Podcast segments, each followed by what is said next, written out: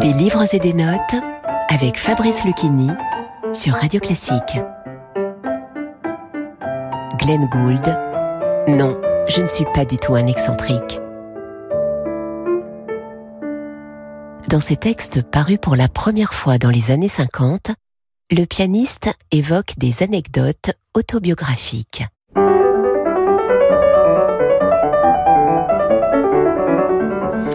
Au moment où j'enregistrais les variations Goldberg à New York, on m'a fait la réputation d'être une prima donna parce que j'ai annulé une ou deux séances d'enregistrement.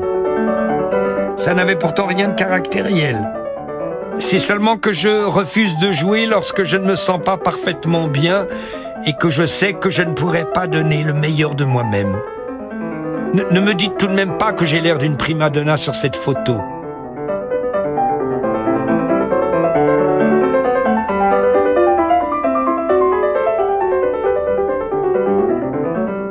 Lors d'un récent voyage aux Bahamas, le nightclub désert fut le seul endroit que j'ai pu trouver pour travailler.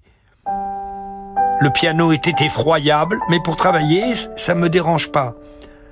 Dès lors que le piano a une bonne mécanique, le son ne m'apporte pas. Mais pour enregistrer, je veux quelque chose de parfait. Je viens de dépenser 6000 dollars pour faire ajuster mon piano, pour faire élargir les touches noires, pour rendre un peu plus rugueuses les touches blanches, de telle sorte que je puisse mieux les caresser et qu'ainsi elles correspondent mieux à mon toucher. Puis enfin, pour faire complètement revoir la mécanique. J'ai même commencé à emmener mon piano avec moi en tournée, sans être d'ailleurs sûr que ça pourra durer très longtemps. Pendant que je travaillais dans ce nightclub aux Bahamas, des musiciens de jazz entraient de temps à autre et écoutaient.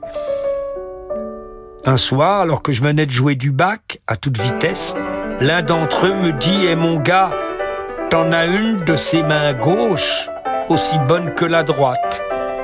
Ben, J'ai répondu en riant Heureusement, je suis gaucher.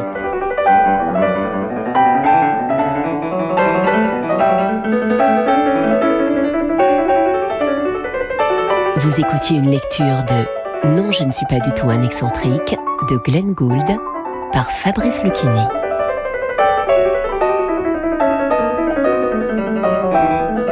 Des livres et des notes est disponible en podcast sur radioclassique.fr et sur toutes vos plateformes de streaming habituelles.